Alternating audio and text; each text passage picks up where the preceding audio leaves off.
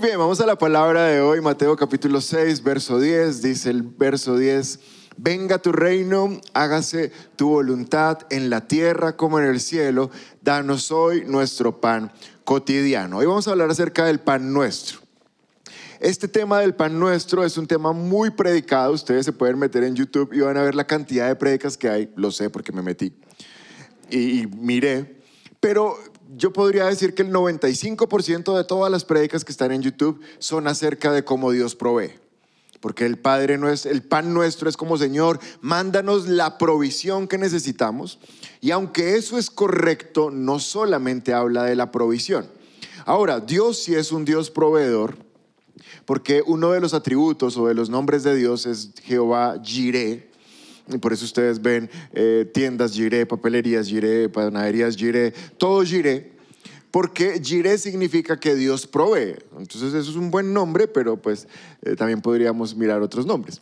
Pero ¿dónde aparece esto? Génesis 22, 14 dice la palabra, Abraham llamó a aquel lugar Yahvé Jiré, que significa el Señor proveerá. Al que primero se le reveló o el que primero entendió que Dios es proveedor fue Abraham. ¿Y cuando lo entendió? Cuando está a punto de sacrificar a su hijo. Y Dios le dice, no lo mates, ya entendí que me temes, ya entendí que eres obediente. Y le manda un corderito, un venadito ahí.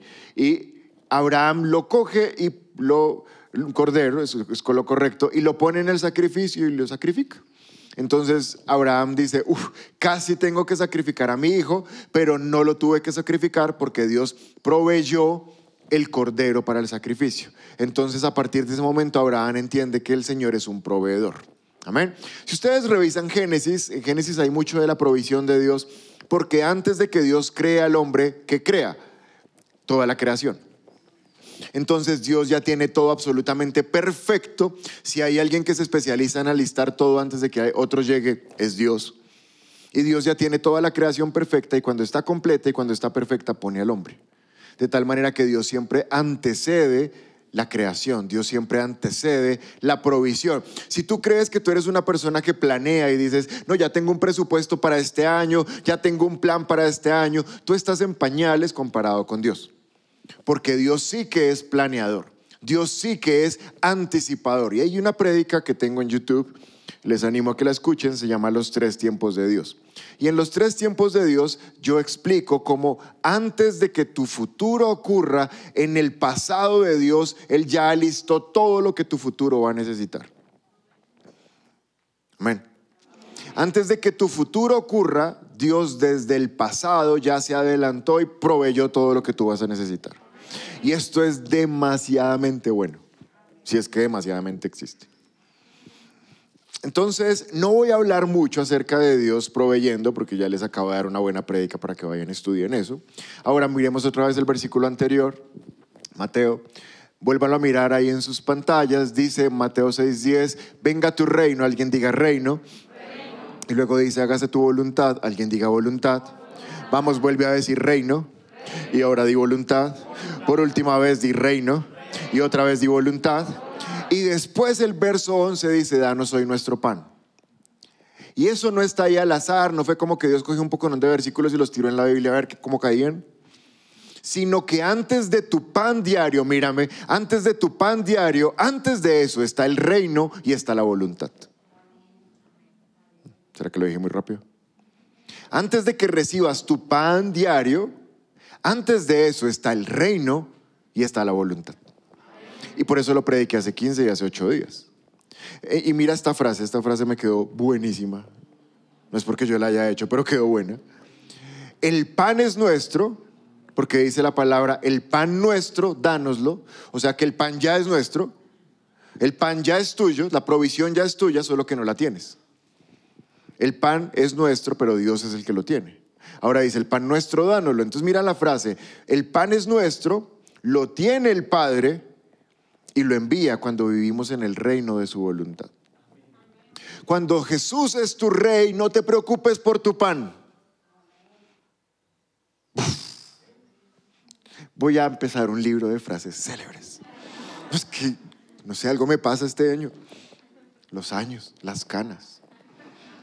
Cuando Jesús es tu rey, no te preocupes por el pan porque el mismo rey provee lo que necesitas. Cuando andas en el camino de la voluntad de Dios, no te preocupes por tu pan.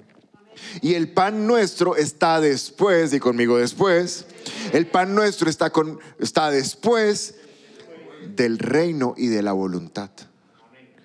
Haz a Jesús tu rey y mantente en su reino. Mantente en el reino de la luz, mantente en el reino de la verdad, mantente en el reino de la justicia. ¿Acaso no es eso lo que dice la palabra? Mateo 6:33. Busquen el reino de Dios. ¿Se acuerdan qué es lo primero?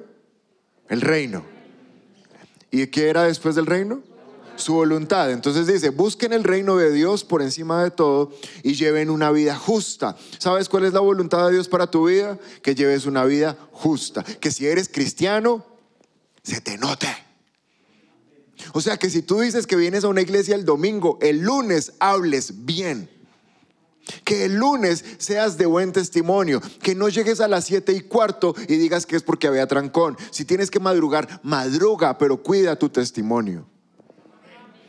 Y peor los que dicen, jefes, que llegué tarde porque estaba orando. No, pues. Pues deja de orar y ve a trabajar. O sea, necesitamos que los que están afuera sepan que somos creyentes por el estilo de vida que llevamos, no por el vocabulario o la Biblia que cargamos debajo del brazo. Acuérdense que la voluntad de Dios para nosotros es un camino y lo caminamos todos los días. Entonces, mira esto, busquen el reino, reino número uno, y lleven una vida justa, una vida de testimonio, la voluntad de Dios para nosotros. Y miren lo que pasa después. Y Él les dará todo el pan que necesiten. Y Él les dará todo el pan que necesiten. ¿Estamos recibiendo? Ahora, recuerden que la palabra dice el pan diario, pero Dios no quiere darte solo el pan diario, sino Él quiere darte el pan de aquí para adelante, todo lo que necesites. O sea, no solo será que mañana sí voy a tener que comer, tranquilo. Vas a tener mañana, en un año, en diez años, porque Dios es tu Padre. Pero hoy vamos a profundizar acerca de, eso del pan nuestro de cada día. Y el mejor lugar para estudiarlo es Juan capítulo 6. Todo el capítulo 6 de Juan es un tratado de pan. O sea, Jesús en el capítulo 6 sí que habló del pan. Y mientras yo preparaba esta enseñanza, yo me preguntaba, Jesús, ¿se acuerdan qué profesión tenía Jesús? Pero ¿en qué capítulo de la Biblia él habla de, carpintería? Ninguno, yo no lo leí. O sea, nunca lo veo como, el reino de los cielos es como construir una mesa de cuatro patas. Yo no lo veo. Y él era carpintero, pero lo que sí veo es Juan 6 es un compendio, es un tratado de pan. Entonces el título de la palabra de hoy es, tal parece que Jesús también era panadero. O sea, no solo era carpintero, sino que también era panadero. Piensa por un momento en, esos reposteros o chefs famosos. No sé cuántos han visto a Woody, el reportero. El reportero, no, sino el repostero. ¿Lo han visto? Se accidentó y todo, ¿no? A ver, sí, hay gente que lo conoce. Y esos reposteros o esos chefs, cuando llegan a un lugar y hay gente que le gusta la cocina, todo el mundo quiere sacarle sus secretos más profundos. ¿Cierto? Ahora imagínense si Jesús es experto en panadería también. Esta mañana Él nos va a contar los secretos más profundos acerca del pan. ¿A cuántos les gusta el pan aquí? Gracias a Dios por el pan. ¿Qué sería de la vida del ser humano sin el pan? Vamos a estudiar qué significa el pan, porque Jesús nos va a dar una explicación profunda acerca de eso, del pan nuestro de cada día. Empecemos con Juan capítulo 6, verso 5. Ahora voy a empezar a predicar. Y es necesario que ahora es cuando ajustes tu atención, porque hoy vas a aprender mucho acerca de lo que significa el pan en la Biblia. Juan capítulo 6, verso 5, dice la palabra, enseguida Jesús vio que una gran multitud venía a su encuentro Dirigiéndose a Felipe le preguntó, ¿dónde podemos comprar? ¿Dónde podemos comprar? Pan para alimentar a toda esta gente. Acuérdense de esta historia. Juan 6 está hablando acerca de la multiplicación de los panes para alimentar a 5 mil. ¿Cuántos va a alimentar? No, como 15 mil. Porque la Biblia habla acerca solamente de 5 mil hombres. Vea que hay gente que sabe harta Biblia. Porque la Biblia, al ser judía y al ser hebrea, no cuenta a las mujeres ni a los niños dentro del censo. Entonces lo que está hablando es de cinco mil hombres, pero si cada hombre llevaba a su esposita y su bebé, aunque sea de aún chiquitín, pues entonces eran como 15 mil personas. Entonces no va a alimentar a cinco mil, va a alimentar como a 15 mil o más. ¿Estamos bien? Esto es para que podamos tener la comprensión del milagro. El milagro es súper sobrenatural. Ahora Jesús está viendo todo ese montón no, no, no, no, de gente. Yo creo que 15 mil personas son hartos. Y Jesús mira a uno de los discípulos que se llama Felipe y le dice, ¿y cómo les vamos a dar de comer? ¿De dónde vamos a sacar pan para alimentar a toda esta gente? Y aquí está el primer significado. Jesús, sin ser panadero, él sabe que la gente necesita comer. Y si estás tomando nota, quiero que lo primero que pongas esta mañana es que pan significa provisión.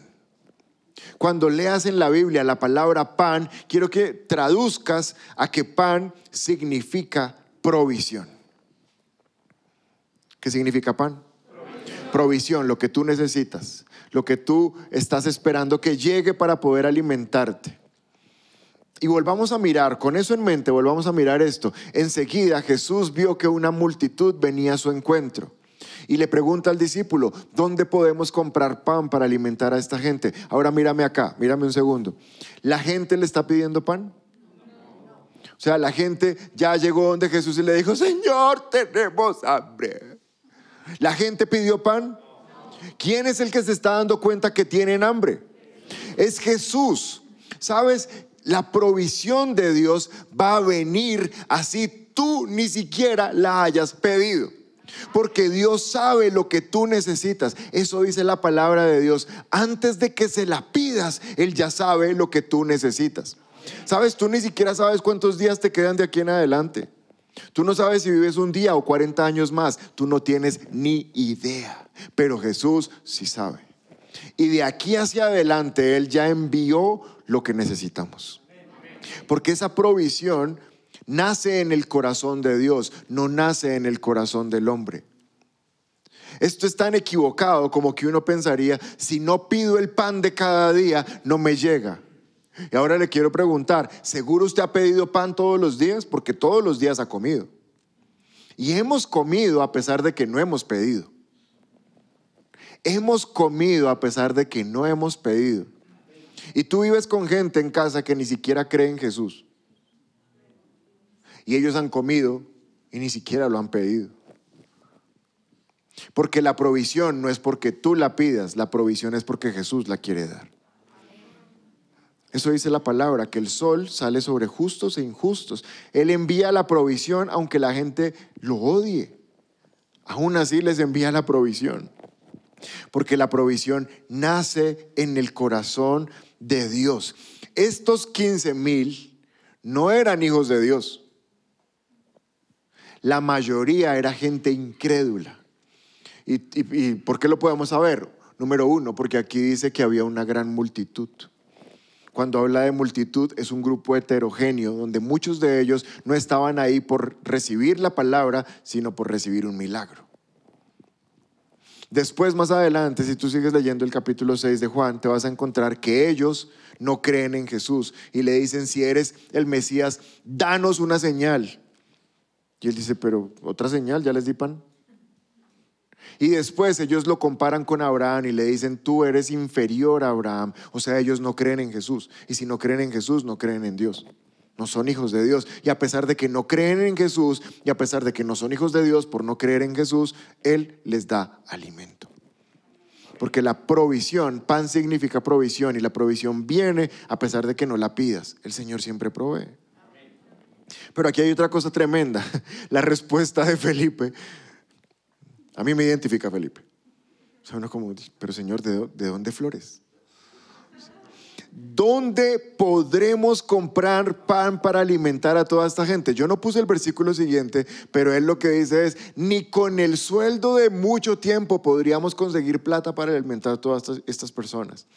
O sea, esto se necesita dinero pero ni con el salario de meses, de años, ni porque nos pusiéramos a trabajar y ya no predicáramos más, no podríamos comprarle pan a toda esta gente. Y, aquí lo que quiero ver con ustedes es que conseguir pan para toda esa gente humanamente era imposible. Así tuvieran la plata, ¿qué empresa, qué bimbo, qué ramo tendría pan disponible ya para 15 mil personas? Así tuvieran la plata. Humanamente eso era imposible. ¿Están de acuerdo conmigo? Eso es imposible. Y quiero, quiero ser enfático. ¿Dónde podríamos comprar pan para todos? Ahora vamos a hacer un ejercicio mental. Los que no son buenos para las matemáticas, apaguen aquí y conecten ahorita. No, lo vamos a hacer fácil. Mírame un segundo. Piensa en cuántos años tienes. ¿Listo? Pero lo vamos a hacer en décadas. De, de esta manera, si tú tienes ubícate en la década que estás. Tienes 24, estás en la década de los 20, tienes 35, estás en la de los 30, ubícate en la década. ¿Ya te ubicaste? O sea, ese número empieza por 1, 2, 3, 4, o 5, o 6, o 7. No creo que hay más de 80. Bueno, 8, el que sea. Si tienes menos del 5, o sea, si tienes menos de 25, de 35, de 45, te vas a ubicar en la década inferior o sea, en la de los 20, en la de los 30. Pero si tienes más del 5, o sea, 36, 37, 47, te ubicas en la superior, en la que estás llegando. ¿Ya tienes el ejercicio? Listo. Este es un número, o sea, 1 o 2 o 3 o 4 o 5, es un solo un número. Ahora lo vas a multiplicar por 300. La década en la que estás, perdón, no es solo un número, son dos. Tienes 20, son 20. Si tienes 30, 30. Multiplícalo por 300, que es un aproximado del número de días que tiene un año. si te digo por 365, acabamos el día y no hemos terminado la multiplicación. Ejemplo, si quedaste en los 20, 20 por 300 son 6000. Si estás en los 30, 30 por 300 son 9000. En los 40, 12000. En los 50, 15 mil, 60, 18 mil. Y ese número es el número de días que has vivido en la tierra. ¿Estamos? Entonces digamos que estabas en los 40. 4 por 3, 12 mil. O estás en los 50, 15 mil. Ahora has comido tres veces al día. Multiplícalo por 3.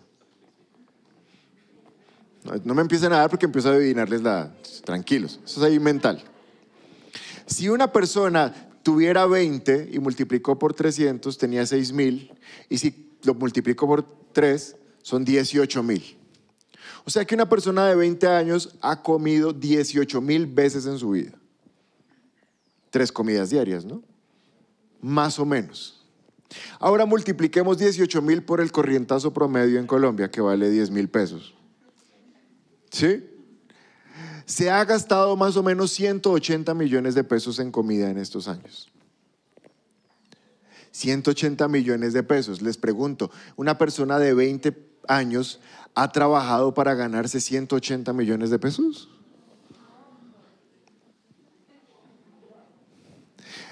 Entonces este ejercicio lo único que me muestra es que si tienes 20 años te has alimentado de una manera sobrenatural. Y si tienes 50, súper, súper sobrenatural.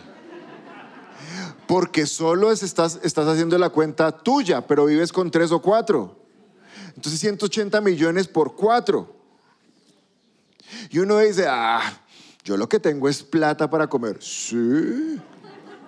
Quiero que hagas la cuenta de cómo Dios ha cuidado de ti de manera sobrenatural, porque contigo estos años ha pasado lo que dice acá, de dónde podríamos comprar para comer tanto tiempo en esta tierra. Es que uno no hace esos ejercicios y por eso piensa que este almuerzo que hoy te vas a comer, te lo mereces. No te lo mereces. Dios es el que te lo va a dar. Y te lo lleva dando 20 o 30 años y tranquilo, te lo va a dar otros 30 más. Porque lo primero que significa el pan en la Biblia es provisión. Y Dios va a proveer así tú no lo pides. Pero hay una segunda cosa que significa. Sigamos, Juan capítulo 6, verso 11. Luego Jesús tomó, Jesús tomó los panes, porque hoy estamos hablando de pan. Jesús tomó los panes, dio gracias a Dios y los distribuyó entre la gente Después hizo lo mismo con los pescados y todos comieron cuanto quisieron. Di conmigo, y todos comieron cuanto quisieron. Vamos una vez más. Y todos comieron cuanto quisieron.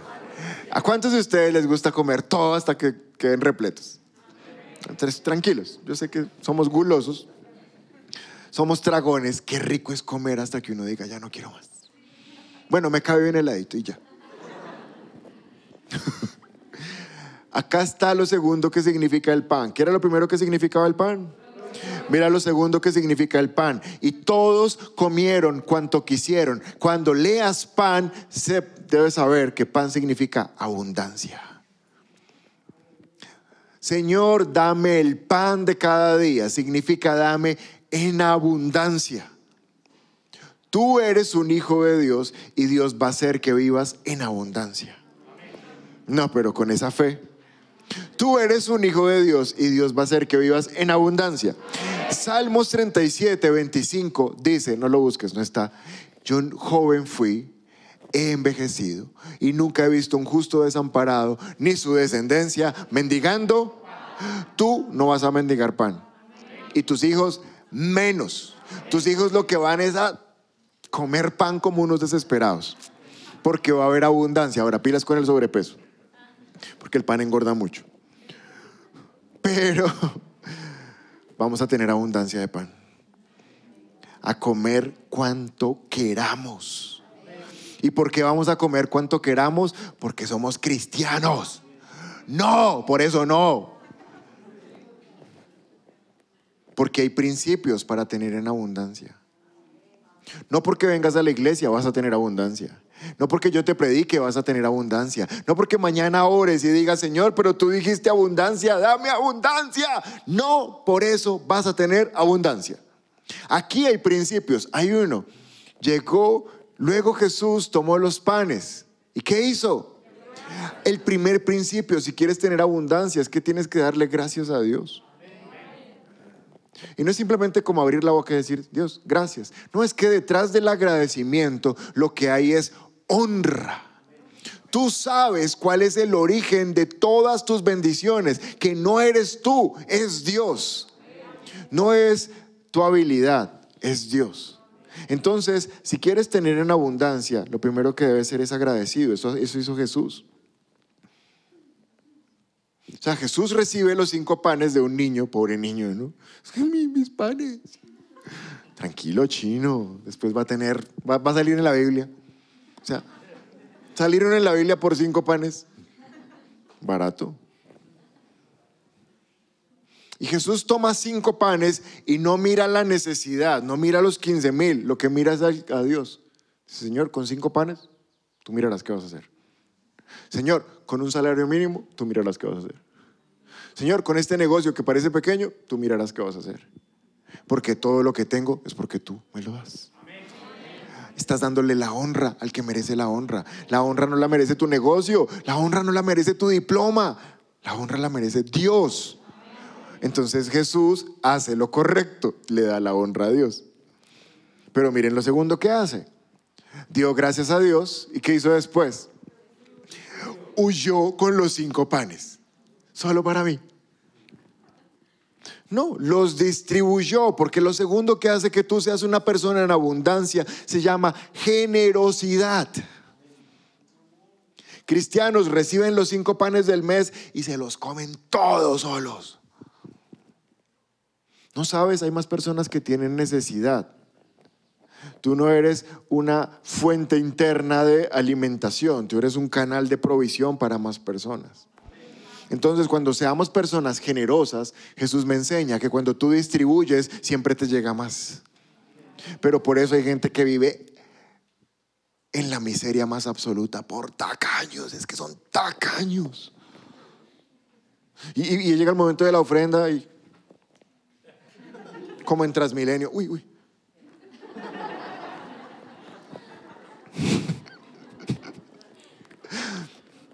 Y el lunes sales a decirle, Señor, ahora sí el pan de cada día. El pan de cada día te lo dio ayer para que pudiera ser generoso. Y al día siguiente iba a regresar más de lo que tenías. Proverbios 11:25, no sé si ya está, no está. Allá está, wow, qué equipo, qué equipo. Proverbios 11:25, el generoso, el generoso Tú tienes que ser generoso y cuando seas generoso vas a prosperar.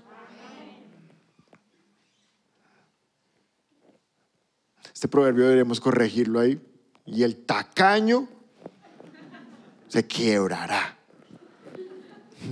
No, no se va a quebrar, pero solamente va a tener ahí en escasez, de a poquitos. Pero cuando tú eres generoso, mira, el Señor te devuelve muchísimo. Porque pan significa abundancia. Comer cuanto quieran. Tercero, sigamos, Juan 6. Estamos viendo una especialización en panadería esta mañana. Juan capítulo 6, verso 26. Jesús les contestó, les digo la verdad, ustedes quieren estar conmigo porque les di de comer. Aquí ya pasó el día, o sea, el día anterior Jesús les dio pan con pescado, o sea, subway de atún a todos. Y ahora al día siguiente la gente dijo, ¿qué se nos hizo Jesús? Se les desapareció Jesús y todo el mundo se fue a perseguirlo otra vez. Claro, pan gratis. Entonces todo el mundo se fue a buscar a Jesús al día siguiente y Jesús les dice, les digo la verdad, ustedes quieren estar conmigo porque ayer les di de comer. No porque hayan entendido esa señal milagrosa, no porque hayan comprendido que porque soy el Hijo de Dios tengo esa capacidad. Verso 27, no se preocupen tanto por las cosas que se echan a perder, tal como la comida. ¡Wow! No se preocupen tanto por el pan de cada día. Más bien pongan su energía en buscar la vida eterna que puede darles el Hijo del Hombre, pues mi Padre me ha dado el sello de aprobación. Aquí ya Jesús empieza a predicar. La gente dice, ¿será que si volvemos nos va a volver a dar pan? Y él ese día les dice, no, hoy ya no hay pan. Hoy ya les voy a pasar la factura del pan de ayer. Hoy lo que hay es vida eterna. Un poquitito más que pan. Y la gente lo buscaba para que le diera pan. Y Jesús dice, no les puedo dar pan, ya no les quiero dar más pan, ahora les quiero dar otra cosa que se llama vida eterna. Porque número tres, si estás tomando nota, yo quiero que sepas que pan en la Biblia es más que alimento físico. Si tú solamente dices, dame el pan de cada día, tú estás pidiendo la provisión para ese día y eso está bien porque todo el que pide recibe. Pero lo que debes saber es que cuando la Biblia habla de pan, está hablando de algo más que alimento físico. Jesús dice, no se preocupen por lo que se echa a perder, que es la comida. Más bien pongan su energía en buscar la vida eterna. Esto es tremendo, ¿sabes? Porque hay dos cosas que te quiero mostrar. Lo primero es que aquí hay gente que viene a buscar a Jesús solo porque les dé bendición.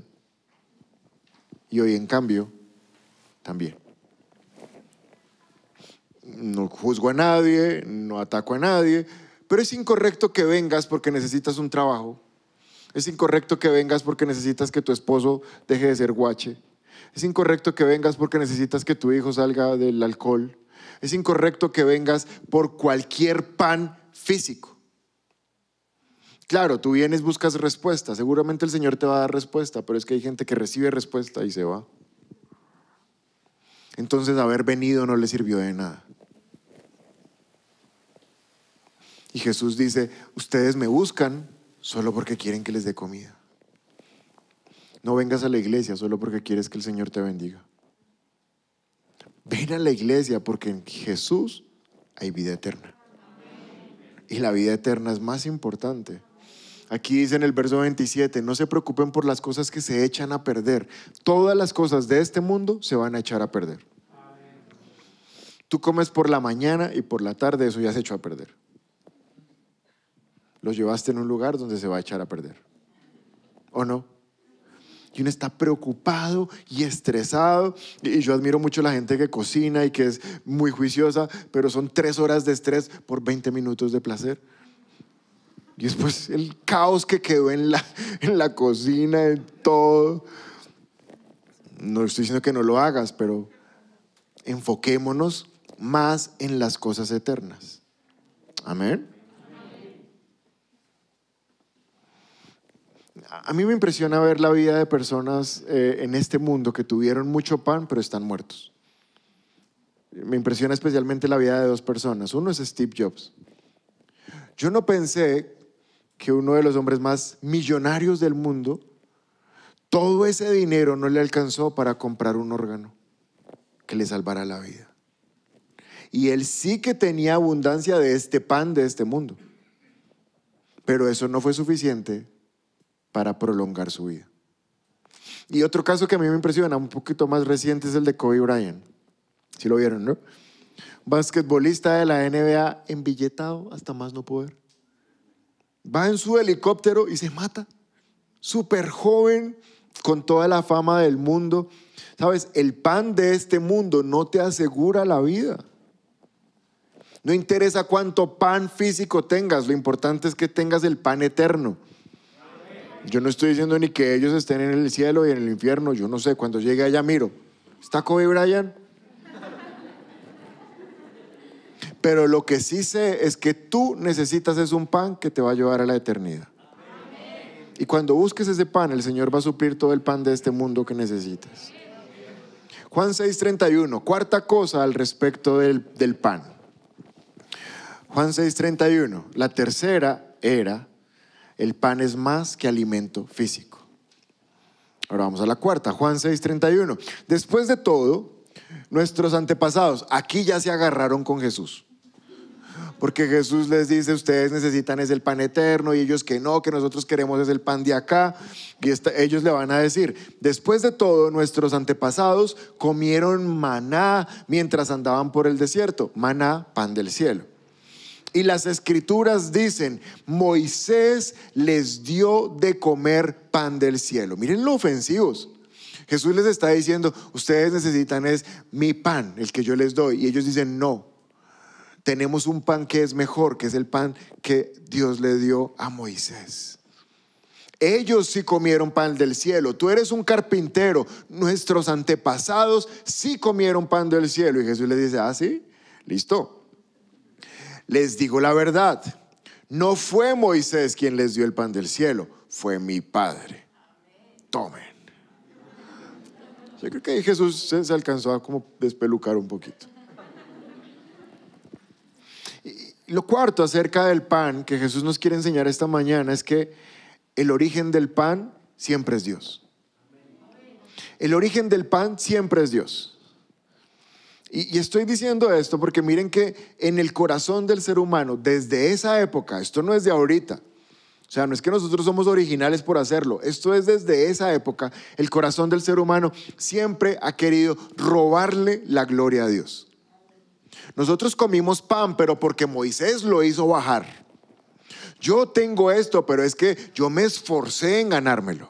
Yo me esforcé estudiando, yo me quemé las pestañas, yo sacrifiqué tiempo, yo pagué por esa especialización, yo pasé mi hoja de vida, yo estudié tres idiomas y yo, y yo, y yo, tú eres un tonto. Porque el origen del pan siempre es Dios. Y la gente le está diciendo a, Jesús, Moisés nos bajó pan del cielo. Mi empresa me baja el pan del cielo cada mes y me paga un salario. No, no es tu empresa. El origen de tu pan siempre es Dios. Que Dios utiliza tu empresa, que Dios utiliza el local que tienes, que Dios utiliza el diploma, que Dios utiliza tus papás, que Dios utiliza lo que sea, pero el origen del pan siempre es Dios. No se te puede olvidar. El día que se te olvide, ese día deja de bajar pan. ¿Me estás entendiendo? Porque el origen del pan siempre es Dios. Cualquier cosa a través de la cual tú comas simplemente es un canal, no es la panadería. Es el rapi que te lo lleva. Pero Él no hizo el pan. Tú no haces el pan, ni por más que te esfuerces. Ahora, esfuérzate. Pero cuando llegue el resultado de tu esfuerzo, el pan lo mandó Dios, no tú. Eso va a asegurar que tengas pan en abundancia. Sigamos, Juan 6:32. ¿Están aprendiendo acerca de pan? Es que Juan 6, yo no entiendo cómo estaba este capítulo en la Biblia y uno no mira tantas cosas que hay del pan. Juan 6:32. Y ahora Él les ofrece el verdadero pan del cielo.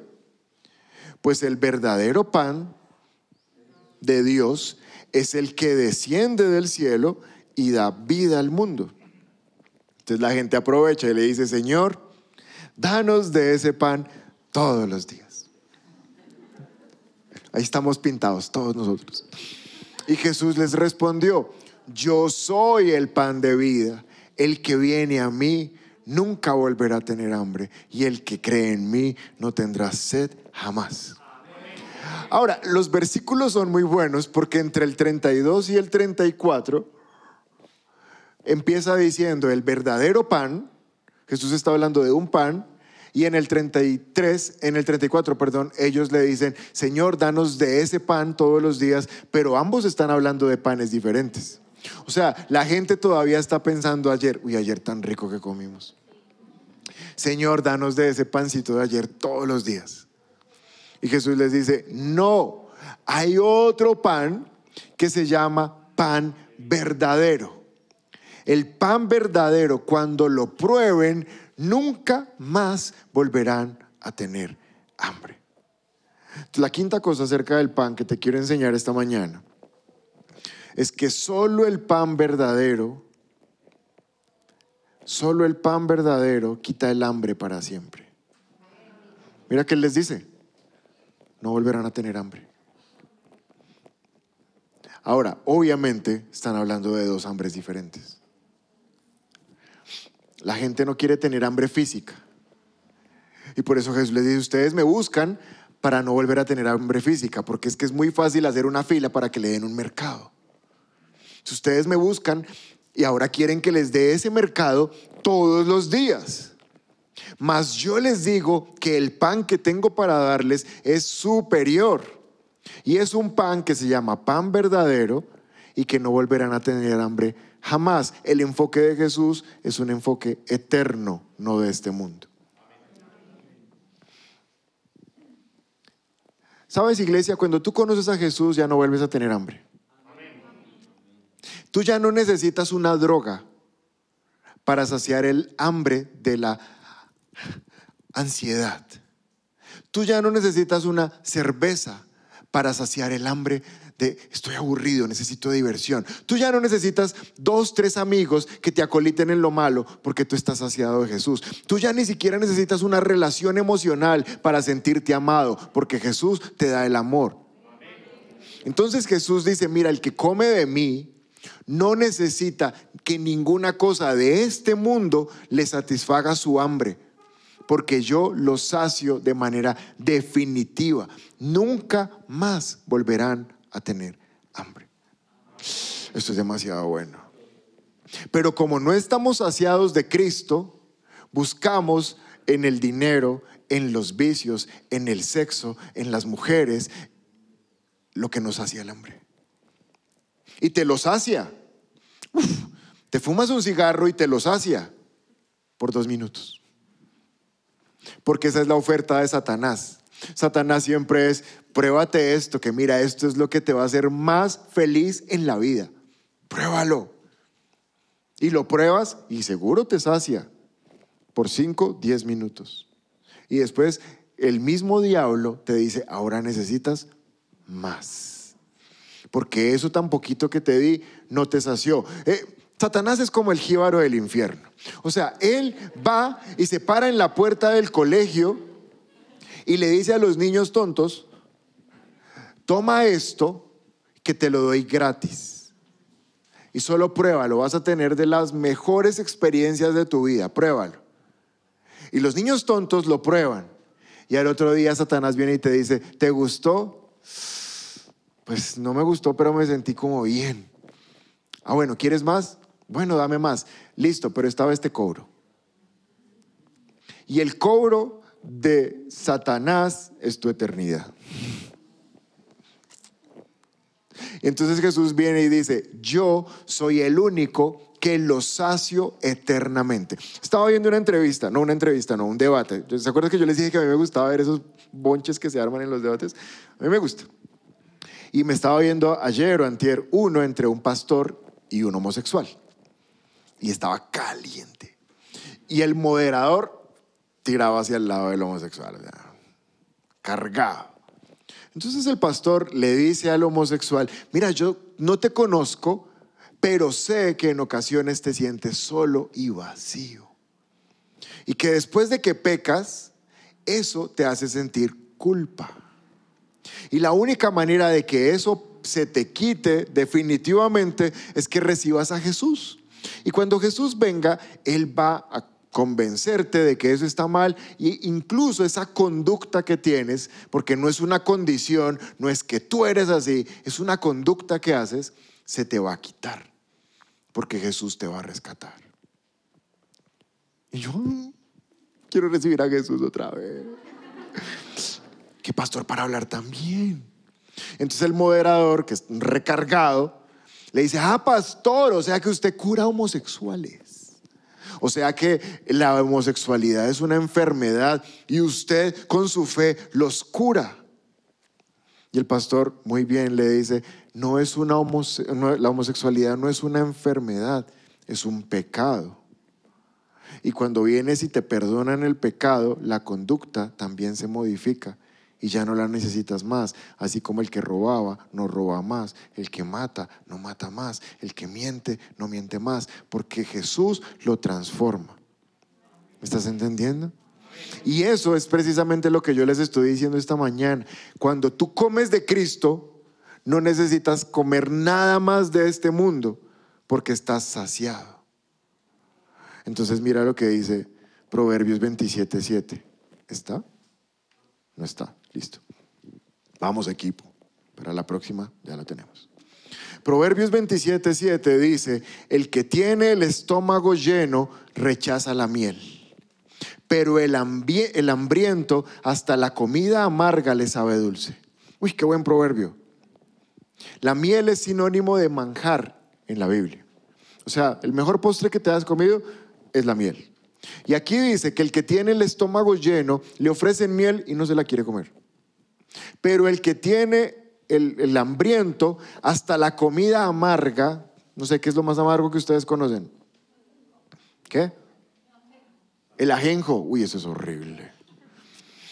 Es bueno para la salud, malo para el paladar.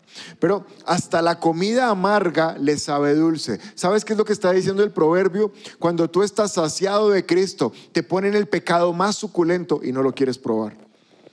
Porque estás saciado de Cristo. Pero cuando tú eres un hambriento, un muerto de hambre espiritual y no tienes a Cristo, hasta la cosa más amarga y más horrible, que es el pecado, te la ponen y tú te la comes.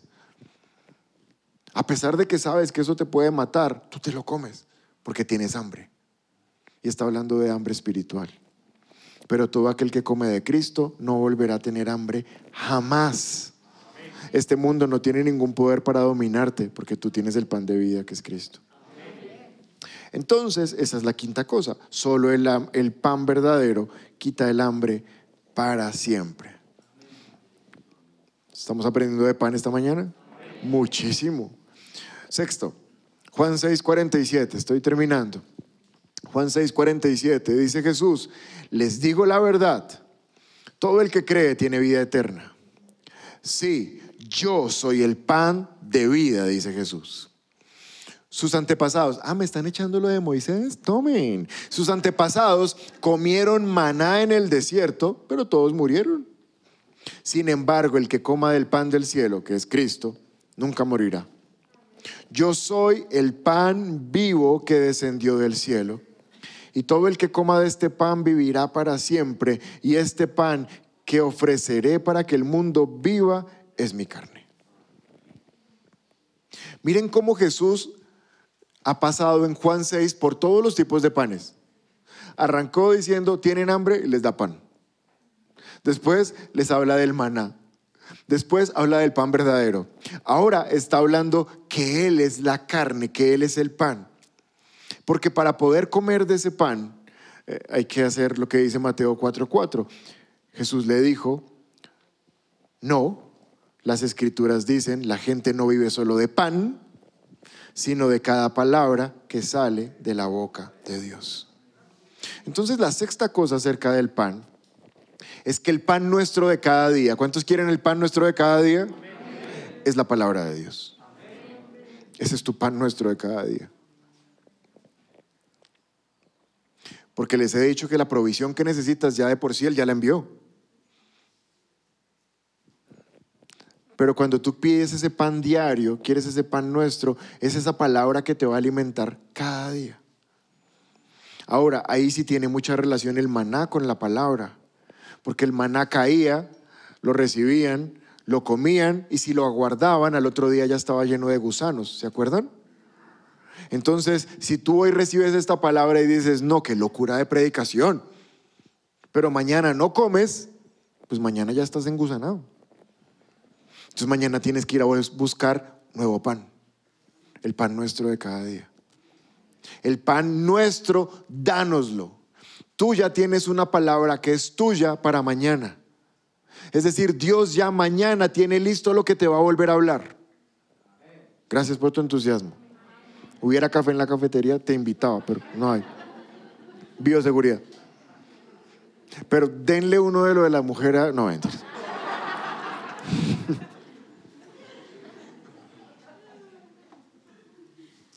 Para mañana Dios ya tiene una palabra para ti. Y esa palabra es la que le va a dar vida a tu día mañana. Y pasado mañana necesitas una nueva palabra y necesitas ir a buscar ese pan nuestro de ese día. Y no es solo por la bendición, y no es solo por tener que comer, y no es solo por tener un sueldo, es porque tu vida es la voluntad de Dios y como es un camino, necesitas el pan para ese camino de ese día. Alcanzo la última. Entonces esa es la seis. El pan de cada día es la palabra de Dios. Y termino con esto. Juan 6, 58. Jesús dice, yo soy el pan verdadero que descendió del cielo y el que coma de ese pan no morirá, como les pasó a sus, antepasados, que a pesar de haber comido el maná, a pesar de haber comido el maná, sino que vivirán para siempre. La última cosa acerca del pan es que el pan verdadero da vida eterna. El pan verdadero da vida eterna. Y esa es la invitación esta mañana. Si tú no has comido de ese pan que es Jesús, es el momento. Y cuando lo comas no volverás a tener hambre jamás tu atadura a las cosas de este mundo se rompe. Vamos a ponernos de pie para orar. Si es la primera vez que te conectas con nuestra iglesia y quieres aceptar a Jesús en tu corazón, te invitamos a que des clic en este video. También queremos conocerte, así que te invitamos a que nos dejes todos tus datos personales en nuestro sitio web. Por último, si quieres ver nuestro último video, te invitamos a dar clic aquí. Recuerda suscribirte, activar las notificaciones y seguirnos en todas nuestras redes sociales. Somos un lugar cerca de ti y trabajamos por una nueva generación